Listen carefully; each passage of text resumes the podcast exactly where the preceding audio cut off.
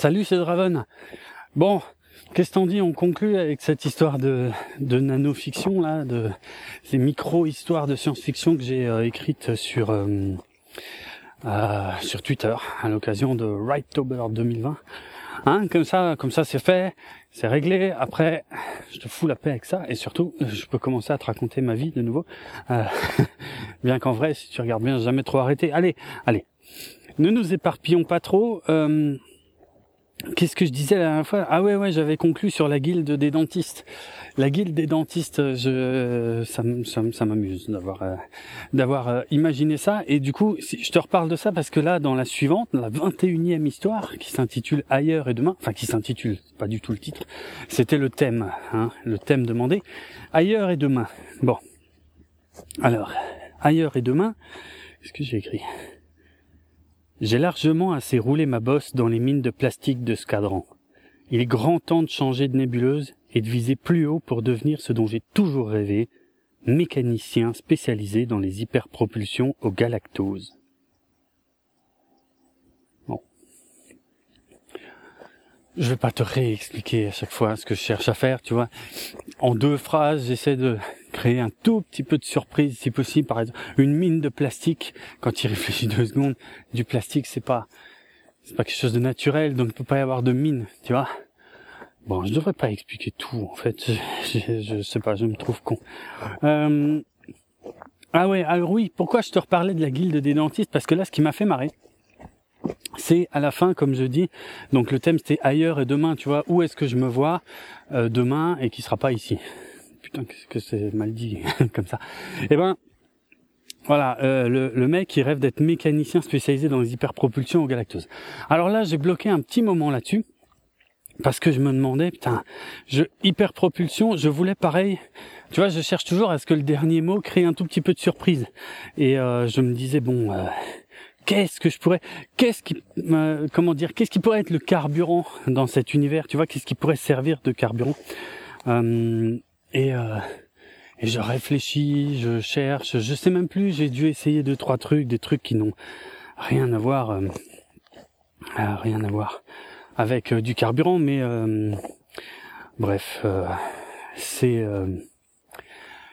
c'est comme ça que je me suis dit, à un moment, j'avais envie d'un mot qui sonne un peu SF, tu vois, avec euh, galac, galactique, tu vois, cette base-là. Et je sais plus, je crois que merde, maintenant j'ai un doute. Je crois que j'ai pensé au mot galactose et je me suis demandé si ça existait. Je crois, hein, je ne me crois pas sur parole, mais il me semble que c'était comme ça. Du coup, je fais une recherche et là, je me rends compte que ça existe et que le galactose. Euh, alors, qu'est-ce que c'est? Enfin, c'est un. Oh putain, j'y comprends rien. C'est de la chimie, mais enfin, euh, c'est euh, le galactose est un ose monosaccharide formé par six atomes de carbone, appelé encore exose, sucre à carbone. Bon bah tu sauras qu'un sucre à six carbone, euh, c'est du galactose. Bon, ça a un rapport avec le glucose. Et euh, je sais pas, en fait je crois que le galactose... J'ai vachement bien bossé le truc là. Euh, voilà, c'est ça. Le galactose est présent dans le lait sous forme de lactose. Voilà. Voilà. Et, l'hydrolyse du lactose donne du glucose et du galactose. Tu vois? C'est simple. euh, bref. En tout cas, c'est rigolo. Ça existe. Euh, je me suis dit tiens, eh ben dans cet univers-là, le carburant ce sera du galactose. Pourquoi pas Après tout, le sucre, euh, comment dire, le sucre peut produire de l'énergie, hein? Bon, bref, euh, j'ai pas trop cherché. Hein. T'as vu un peu mes connaissances en chimie c'était pas c'est pas la matière où j'ai le plus brillé au, lycée. Euh, euh, j'ai oh, j'ai des souvenirs euh, émus de des notes que j'avais en, chimie euh, en seconde. Ah, c'était fantastique. C'était euh, franchement quand j'avais 3 sur 20, j'étais content.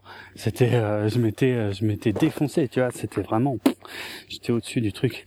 Après et le pire c'est que j'adorais ça en fait, enfin, ça m'intéressait, mais je ne comprenais rien de ce que racontait le prof, mais rien de rien de putain de rien. C'était impressionnant. Après, euh, avec les copains, ce qui nous faisait beaucoup rire, c'était que le, prof était espagnol et euh, Et donc il parlait, il parlait français, il parlait bien français, mais avec un très très très très très fort accent espagnol et avec une élocution aussi. Alors je j'ai je sais pas si j'ai le droit de refaire ça parce que regarde aujourd'hui ça pourrait être considéré considéré comme raciste et c'était pas ça. Euh, c'était juste la façon de prononcer les trucs, nous, ça nous tuait. Et moi, je me souviens, avec les copains, parfois, on écoutait pendant 5, 10, 15 minutes, silencieusement, tu vois, religieusement. Puis au bout d'un moment, on se regardait, on disait, t'as compris quelque chose de ce qu'il vient de dire? Non. Et toi? Non. on comprenait rien du tout. Et, euh, et franchement, même les, même les forts euh, dans la classe, ceux qui, euh, qui, qui, voulaient faire euh, une première S, euh, ils, ils, comprenaient pas quoi. Je me souviens, ils comprenaient pas ce que ce que disait le prof à cause de son accent. Et, et parfois, il lui demandait de répéter, et le mec, il, s'énervait. Il y répétait pas. Donc, j'aurais pas voulu être à leur place, les pauvres, ceux qui voulaient faire S. Euh, ils en ont chié. En tout cas, cette année-là, c'était, c'était quelque chose. Ouais, donc le mec, ouais, bon, ah, est-ce que je vais le faire? Et En tout cas, avec les potes, allez, je le fais. Est-ce que c'est raciste ou pas? Écoute, c'est quoi, tu me diras. Mais je te jure que c'est vrai et j'exagère pas du tout et c'est pas voilà euh, c'était vraiment comme ça qu'il le disait et on comprenait pas ce qu'il disait c'était moi je me souviens de quand on a parlé du phosphore euh, et eh ben lui, quand il disait le phosphore, en fait, je crois même les premières fois qu'il a prononcé le mot, il a fallu qu'il le dise trois, quatre, cinq fois pour qu'on comprenne qu'il parlait de ça, en fait. Ou genre qu'on voit que c'était un peu ce qui était marqué dans notre livre qu'on avait sous les yeux. On se disait ah putain, on parle du phosphore, parce qu'en fait le mec il disait les phosphores. Donc tu vois, il manquait une lettre, et puis il le disait vachement vite, les phosphores. Et puis, waouh, putain, on comprenait rien. Enfin bref. Mais c'est des super souvenirs, des très très mauvaises notes, mais des super souvenirs. Voilà. Mais les mauvaises notes, c'est pas la faute de l'accent du prof, hein, on est d'accord. Ça, c'est moi qui, qui à un moment est clairement lâché l'affaire. Bon, j'ai, euh, de nouveau euh, largement extrapolé sur l'histoire. Euh, qu'est-ce que c'était? Torpeur planétaire, 22e histoire. Torpeur planétaire. Imagine, je crois que l'idée c'était ça. Imagine toute une planète où tout le monde se tait au même moment sur toute la planète. C'est chaud. Hein? Alors, qu'est-ce que j'ai écrit? Toutes les voix du bar se turent, même celle de l'holo radio, même celle à l'extérieur au 1138e niveau. Cette secousse n'était pas normale, elle était forcément liée au conflit cybernucléaire qui venait d'éclater à l'antipode de la planète. Tu te rends compte? Le truc que j'ai que je dis là, tu t'imagines, t'es sur une planète et bon, tu sais que t'es plus ou moins safe euh, dans le sens où ouais, il y a un conflit cybernucléaire, ça n'existe pas hein, ce mot, mais j'aime beaucoup comment ça sonne. Oui, je suis un, un ado des années 90, ça se sent. Euh, il y a un conflit cybernucléaire de l'autre côté de la planète, donc tu t'en branles, tu te dis ouais, bon, c'est bon, c'est loin. Et puis tout d'un coup, tu as une, euh, une secousse tellement énorme que même de l'autre côté de la planète, tu la ressens, et là tu dis, attends, ils ont fait quoi là? Tu vois ce que je veux dire? Un peu à la planète des singes, sais, un peu genre la fin de la planète des singes, genre attends, attends, attends. Ils l'ont fait Pour de vrai C'est taré C'est maniaque Je sais plus comment il dit en français. Bon bref, euh, tu vois. Alors, voilà. Euh, 23. J'ai rien à raconter, j'ai jamais vécu de guerre cybernucléaire. Donc je passe à la suite. Euh, 23. Tomber du ciel. Euh, tomber du ciel. Ah oui, ça, ça peut toujours tout et vouloir, enfin tout et rien dire, si ce n'est que le mot tomber est au féminin. Donc ça, c'était une. Euh, alors, peut-être que du coup, euh, il fallait, euh, il fallait que ce soit un personnage. Et en fait, moi, je me suis surtout évertué à faire en sorte que ce soit euh, un mot féminin, en fait, mais pas forcément un personnage. Euh, bon, on va savoir pourquoi. C'est ça, en tout cas, qui m'a inspiré à ce moment-là. En plus, il y a un lien avec l'histoire d'avant. Enfin, oui, un peu, tu vois. Euh, J'ai pas forcément cherché à ce que ce soit lié. C'est juste que, avant d'écrire, je crois que je relisais celle de la veille, ou tu vois, et puis je me disais, tiens Enfin, tu sais, des fois, ça m'inspirait ou ou euh, oui, si, en fait, à relier le truc, oui, c'est le contraire de ce que je viens de dire, mais enfin, bon, bref. Euh, donc, tomber du ciel. je parlais à l'instant du conflit cybernucléaire. Là, tu vas voir, c'est un peu ça le euh, la chute. Pourquoi je parle de la chute avant de l'avoir lu? Alors, tomber du ciel. Cette... Ah, putain, évidemment, fallait que je trébuche là. Cette petite machine de mort en forme de fusée qui était tombée du ciel était un vestige des anciens temps. Elle était intacte, contrairement à toutes ses semblables qui avaient réduit cette planète à l'état de désert radioactif. Bon ben voilà, tu sais que là sur la planète là, je sais pas si c'est la même que celle de l'histoire d'avant, on s'en fout, hein, c'est pas du tout. Euh. Mais tu vois, on découvre que là c'est une planète qui a été ravagée par un conflit euh, nucléaire, cybernucléaire peut-être. Et euh, et en fait le truc c'est que le truc qui m'a emmerdé là, c'est que je me suis dit ah oui, mais comment comment euh, comment on va comprendre que que l'objet que je décris c'est une bombe nucléaire? Ça se dit ça, bombe nucléaire? Bon et euh, et je voulais pas le dire explicitement puisque je voulais garder le le truc pour la pour le dernier mot. Tu vois, le dernier mot c'est cette planète à l'état de désert radioactif. Et c'est là que tu comprends, que tu te dis ah donc l'objet c'était une bombe nucléaire. Putain quand je dis bombe nucléaire j'ai vraiment l'impression de dire euh, ou de parler comme dans les années 50. Mais enfin bref, pourquoi pas après tout. Euh, donc c'est pour ça que j'ai dit cette petite machine de mort en forme de fusée qui était tombée du ciel. C'est vrai que je me suis dit comment je vais faire pour décrire une euh, un missile quoi, une bombe, un truc? Et puis c'est vrai que j'ai repensé aux aux deux celles euh, celles qui sont tombées là sur Hiroshima et Nagasaki, qui étaient pas les mêmes. Hein, je sais pas si tu sais. Euh, c'est d'ailleurs pour ça qu'ils en ont balancé deux parce qu'il y avait deux technologies légèrement différentes et qu'il fallait vite se dépêcher de tester les deux avant que les Japonais capitulent. Bref, c'est une autre histoire.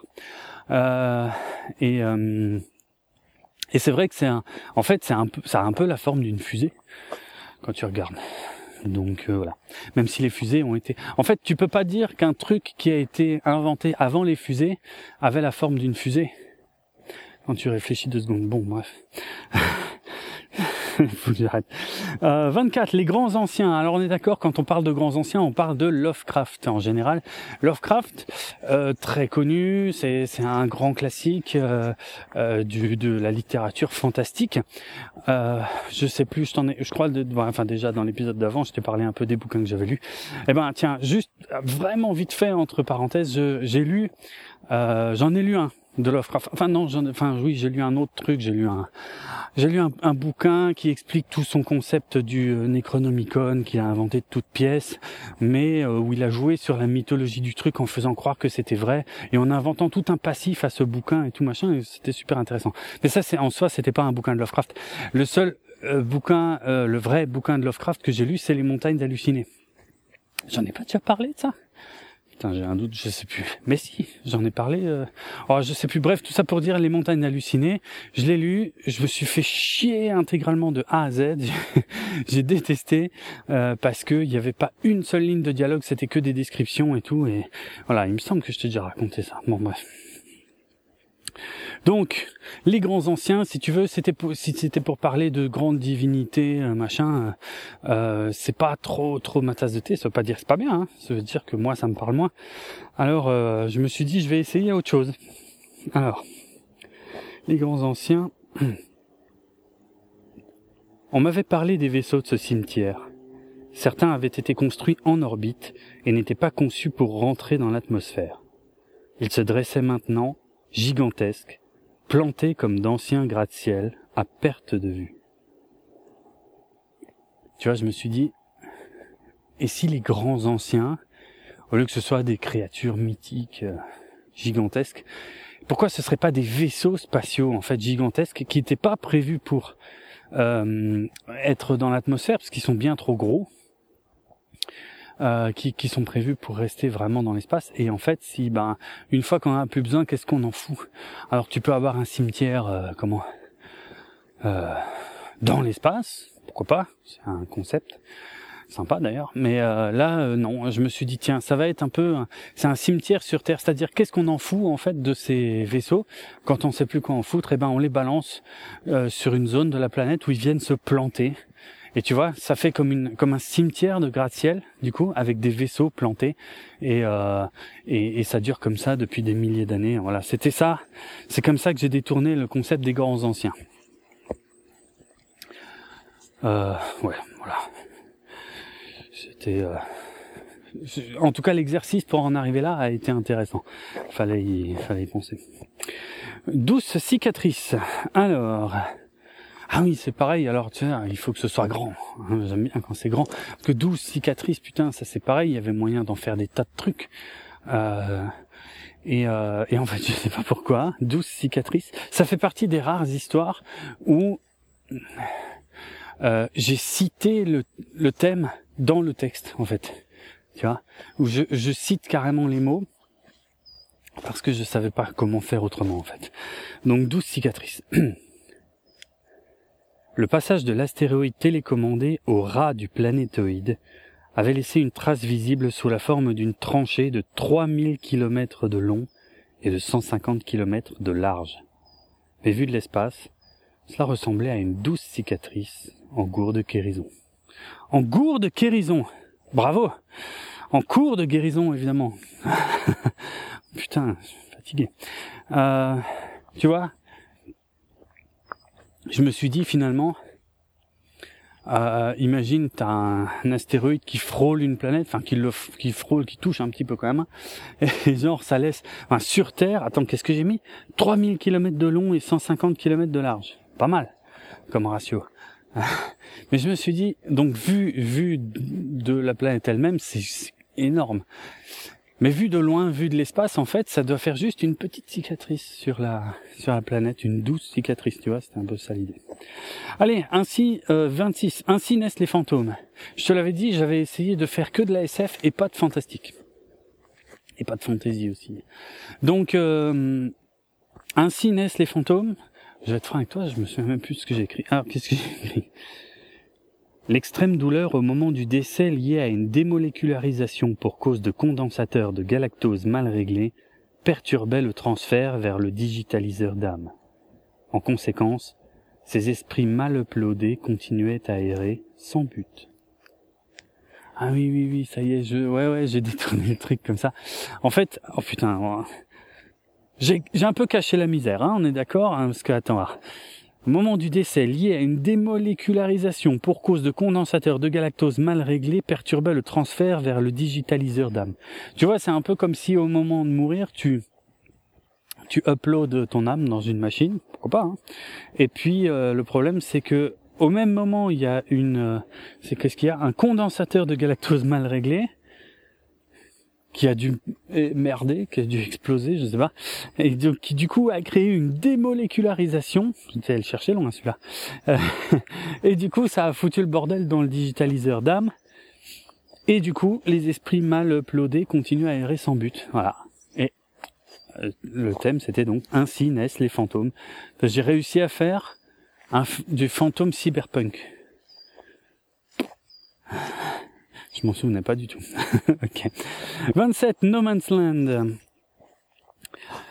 Dans ce cadran du secteur Epsilon, on ne croisait jamais personne. Et pour cause. La zone était strictement interdite à toute forme de vie.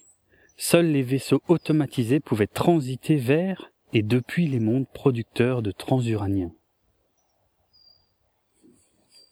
Donc t'imagines, il y a toute une zone de l'espace où en fait tu n'as pas le droit d'avoir des vaisseaux pilotés, que ce soit des vaisseaux automatiques. C'est un peu c'est comme ça que j'ai j'ai imaginé mon No Man's Land. Je sais pas si c'est bien, mais en tout cas voilà. Alors transuranien, je me souviens plus, mais je crois que euh, c'est un mot qui existe vraiment. Attends, je regarde. Transuranien, transuranien. Les onze premiers transuraniens sont des actinides au même titre que le thorium et l'uranium. Les quatre plus légers, neptonium, plutonium, américium, curium, sont des produits en quantité significative au sein des réacteurs nucléaires. D'accord, bon, euh, je me souvenais même pas. Euh, et là, c'était, qu'est-ce que j'ai dit moi? Seuls les vaisseaux automatisés pouvaient transiter vers et depuis les mondes producteurs de transuraniens. Putain, j'ai cherché, j'ai fait des recherches. je me souvenais pas ok. J'ai pas grand chose d'autre à raconter. J'ai jamais trop traversé de No Man's Land. Euh, heureusement d'ailleurs. Parce que c'est souvent synonyme de guerre ou de, de mine ou de trucs comme ça. Enfin, c'est peut-être pas le seul sens qui existe à ce mot-là. Bref. 28 vestiges de l'automne. Là, je me suis dit ah, il faut que je trouve un truc. Il faut que je trouve un truc avec l'automne. Euh, mais dans l'espace. Ah, c'est pas évident, hein, puisque pas de saison dans l'espace. Enfin, il n'y a pas de saison. Bah, techniquement, pour qu'il y ait des saisons, il faut que tu sois sur une planète et qu'il y ait une rotation, euh, probablement autour du Soleil. Est-ce que ça marche pour toutes les planètes? Si, je pense qu'il doit y avoir plus ou moins des saisons sur à peu près toutes les planètes, en tout cas celles qui possèdent un Soleil, puisque euh, il y a des cycles et tout. Bon, admettons. Comme d'habitude, j'ai, pas cherché. Alors, euh, donc de, des saisons dans l'espace. Comment on crée des saisons dans l'espace? Ok. Ça, je me souviens à peu près de ce que j'ai écrit. Alors, au-delà de notre nébuleuse orangée appelée automne, le chercher loin celui-là. Hein. Je suis désolé, d'habitude je m'arrête pas, mais là, pour essayer d'avoir l'air plus malin, j'ai écrit automne en anglais, tu vois. Mais bon, ça se dit pareil. Ah putain, quel con. Alors, donc je recommence. Euh, ouais, du coup, du coup, en fait, je me suis dit, bah oui, comment tu peux avoir Parce que l'automne, la couleur de l'automne, pour moi, c'est un peu l'orange des feuilles, le bordel. Et euh, et pourquoi pas une nébuleuse orangée que dans un immense élan d'originalité folle, on aurait appelé automne, tu vois? Bon, bref. Donc, au-delà de notre nébuleuse orangée appelée automne, on entrera dans une zone spatiale cachée de la lumière du soleil et dénuée de stations relais. Là-bas, ce sera comme l'hiver, et tout ce qu'on y emportera sera comme un vestige des jours ensoleillés. Oh, presque de la poésie ce bordel. Euh... Bon. Je sais pas ce que t'en penses. Moi, c'est pas celui qui m'a le plus inspiré. C'est mignon, mais c'est pas là où j'ai été le plus à l'aise, je crois. Il me semble. Hein. Euh... Donc voilà. Oui, j'imagine en fait que après, effectivement, tu, ça existe des, est-ce que ça existe des zones spatiales où il n'y a pas du tout de soleil? Oui, bien sûr, ça existe. Donc euh, ouais, donc ce sera un peu comme l'hiver. Donc après l'automne, tu vois, c'était ça un peu le symbole. Ouais, enfin, t'avais compris en fait. J'arrête de le prendre pour un con. Il y a, euh, euh, t'avais très très bien compris que après l'automne, il y a l'hiver, et du coup, tout ce que les dernières lumières naturelles, eh ben, ça, ça les souvenirs qui sont les vestiges de l'automne. Bon, faut que j'arrête d'expliquer. Euh, 29, le musée des regrets. Ah oui, oui, celui-là, celui-là par contre, j'étais un peu plus content. Le musée des regrets. Quelle drôle d'idée que ce musée. Le devoir de mémoire est important, certes, mais qui voudrait voir ce lance-boulon plasmique, ce disrupteur de vortex, ce générateur de singularité? Que des armes qui ont provoqué la fin de planètes alliées. Alors là, si celle-là, je suis content. Le musée, en fait, je m'étais dit, qu'est-ce qu'on pourrait entreposer dans un musée qui soit associé au regret? Je me suis dit des armes. Ouais, mais juste des armes. Euh, parce qu'en plus, c'est des armes inventées, on est d'accord. Euh, ça suffit pas. Et, donc, du coup, c'est pour ça que le dernier mot, les derniers mots, c'était que des armes qui ont provoqué la fin de planètes alliées. Tu vois ce que je veux dire? Il y a une guerre. Pas sûr qu'on soit en train de la gagner, mais on a un musée où, pour se souvenir, oh, D'ailleurs, elle est peut-être finie la guerre, j'en sais rien. Ouais, en général, c'est vrai que les musées, on les fait pas trop pendant les guerres, plutôt après. Mais euh, voilà quoi. Genre pour se souvenir, J'en ai fait des musées hein, quand j'étais gosse, hein, et puis euh, évidemment étant de l'est de la France, euh, des musées liés à la guerre, j'en ai vu, j'en ai vu quelques-uns. Euh, j'ai été pas mal marqué aussi par euh, les plages de Normandie. Ça m'a, je sais plus, j'ai vu ça, ouais, j'avais 14-15 ans, ouais quand même, ça m'a un peu secoué aussi. Enfin voilà. Donc euh, c'est pas une grande passion, mais c'est des musiques que je trouve quand même toujours très intéressantes. Donc euh, ouais. Puis alors je me suis amusé hein, sur les noms des armes. Le, le, générateur de singularité, un générateur de trou noir, quoi. Hein, c'est ça que ça veut dire. Euh, et oui, pour faire disparaître une planète complète, un petit trou noir, pas de mal. Disrupteur de vortex, ça veut rien dire, on est d'accord, mais j'aime bien comme ça sonne. Et alors le long, le lance-boulon plasmique. Alors le lance-boulon, c'est juste parce que tu te souviens, j'avais déjà fait une fois une, référence à un, groupe que j'aime beaucoup, qui s'appelle Megadeth. Euh, bah, le lance-boulon, c'est aussi une référence à un groupe que j'adore, euh, qui s'appelle Bolt Thrower. Ça veut dire littéralement lanceur de boulons ou lance-boulon. Voilà, et euh, donc le lance-boulon plasmique, c'est une référence à ce groupe que j'adore. Alors si t'écoutes pas de métal, je te déconseille d'aller écouter du Bolt Power parce que ça va piquer. Euh, Megadeth, par contre, tu devrais, mais c'est pas le sujet de l'épisode là, mais Megadeth, il y a des choses excellentes. Megadeth, on est très très loin de, de l'image que tu te fais du métal avec les mecs qui, qui buglent à s'en arracher les cordes vocales. Hein. Je veux dire là, euh, on a on a un chant relativement mélodieux euh, en, en, ce qu'on appelle en voix claire dans le métal. Euh, bref, tout ça pour dire, il serait quand même temps que je te fasse un épisode euh, où où on parle un peu musique. J'en ai déjà fait, mais vite fait. Bref, euh, donc voilà. Allez, euh, 30. IA en exil. Ah, les intelligences artificielles, ça c'est des trucs qui m'inspirent. Alors je dis ça parce que je me souviens pas du tout de ce que j'ai écrit, hein. mais en tout cas, c'est un sujet que j'aime bien. C'est la robotique, les intelligences artificielles, c'est un peu mon kiff. Alors, IA en exil. Une IA qui est loin de chez elle, hein. c'est ça que ça veut dire. Qu'est-ce que j'ai écrit? Ici, incognito, loin de chez moi, parmi les humains, je vais revenir en arrière en matière de découverte scientifique et d'avancée sociale, mais je vais aussi découvrir une façon de penser différente de mon algorithme cérébral habituel. Ouais, je réfléchis. Euh, tu vois, ça, c'en est une, je pense, qui qui marche mieux si tu connais pas si tu connais pas tout de suite le sujet, si tu l'as pas à l'avance le sujet en fait. Je pense que ça fonctionne mieux parce que tu as la surprise parce que si tu as le titre IA en exil, tu sais déjà que c'est une IA qui parle. Alors que si t'as pas le titre, tu lis direct le truc, alors tu dis ok c'est un mec, bah, ici incognito, loin de chez moi, parmi les humains. Ah tiens, alors déjà ça te met la puce à l'oreille, ah, il est pas humain. Mais ça veut pas dire que c'est une IA pour l'instant. Je vais revenir en arrière en matière de découverte scientifique et d'avancée sociale. Là, c'est un, euh, là, je touche du doigt un thème que j'adore. Hein, c'est, c'est celui de la singularité. Alors, il y a deux singularités. Il y a la singularité dont je parle avant, celle qui provoque les trous noirs. Mais il y a l'autre, il y a la, il y a la singularité technologique, qui est un de mes thèmes de science-fiction préférés. La singularité technologique, en gros, c'est ce moment où euh, le développement de l'intelligence artificielle va s'accélérer au point qu'il va complètement dépasser euh, les connaissances humaines et il va se développer bien au-delà des connaissances humaines et un et un comment dire je l'explique très mal à une vitesse que les humains pourront plus arrêter en gros et qui fait que euh, l'humain va perdre sa supériorité sur l'IA qui euh, va prendre probablement son indépendance du coup puisque euh, c'est comme je sais pas moi c'est comme quand tu es à l'école, tu vois, il y a la cour des grands et la cour des petits. À un moment, euh, à un moment, quand t'es quand t'es parmi les plus grands des petits, je crois qu'on n'a jamais aussi mal expliqué l'IA, la singularité que ça. Mais bon, quand t'es le plus grand des petits, eh ben bon, bah, ça commence à te faire chier d'être avec les petits et tu préférais aller avec les grands. Bon, euh, imagine euh, l'IA, elle se dit ça des humains quand elle dit oh putain, qu'est-ce qu'ils sont cons. Bon, moi je vais aller continuer à me développer ailleurs. Et puis s'ils me font un petit peu trop chier, je vais leur foutre sur la gueule aussi, hein, comme ça. Euh, comme ça, on a des films genre Terminator, Matrix et ainsi de suite.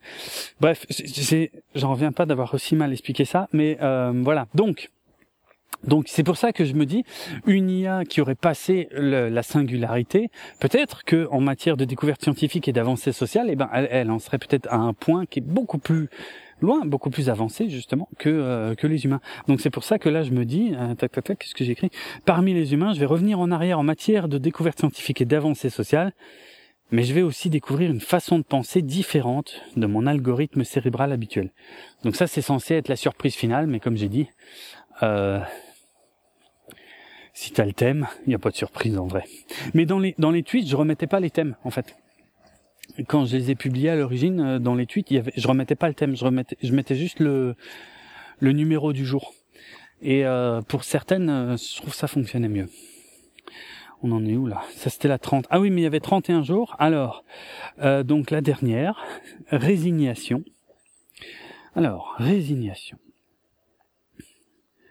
Il faut bien que je me résolve à affronter l'évidence. La vie sans soleil est possible sur cet astéroïde, mais elle nécessite de vivre confiné sous ces dômes lumineux et tempérés qu'on ne peut quitter pendant trop longtemps sans devenir fou. Je sais pas si tu vois ce que j'ai essayé de faire, mais j'ai essayé de, de, prendre un contre-pied en fait. Euh, je me suis dit, et si et si la vie en confinement, n'y voit pas un message, hein, c'est vraiment juste une euh, un truc que j'ai imaginé pour une histoire de SF. Hein, je suis pas en train de, de revendiquer quoi que ce soit, hein, attention.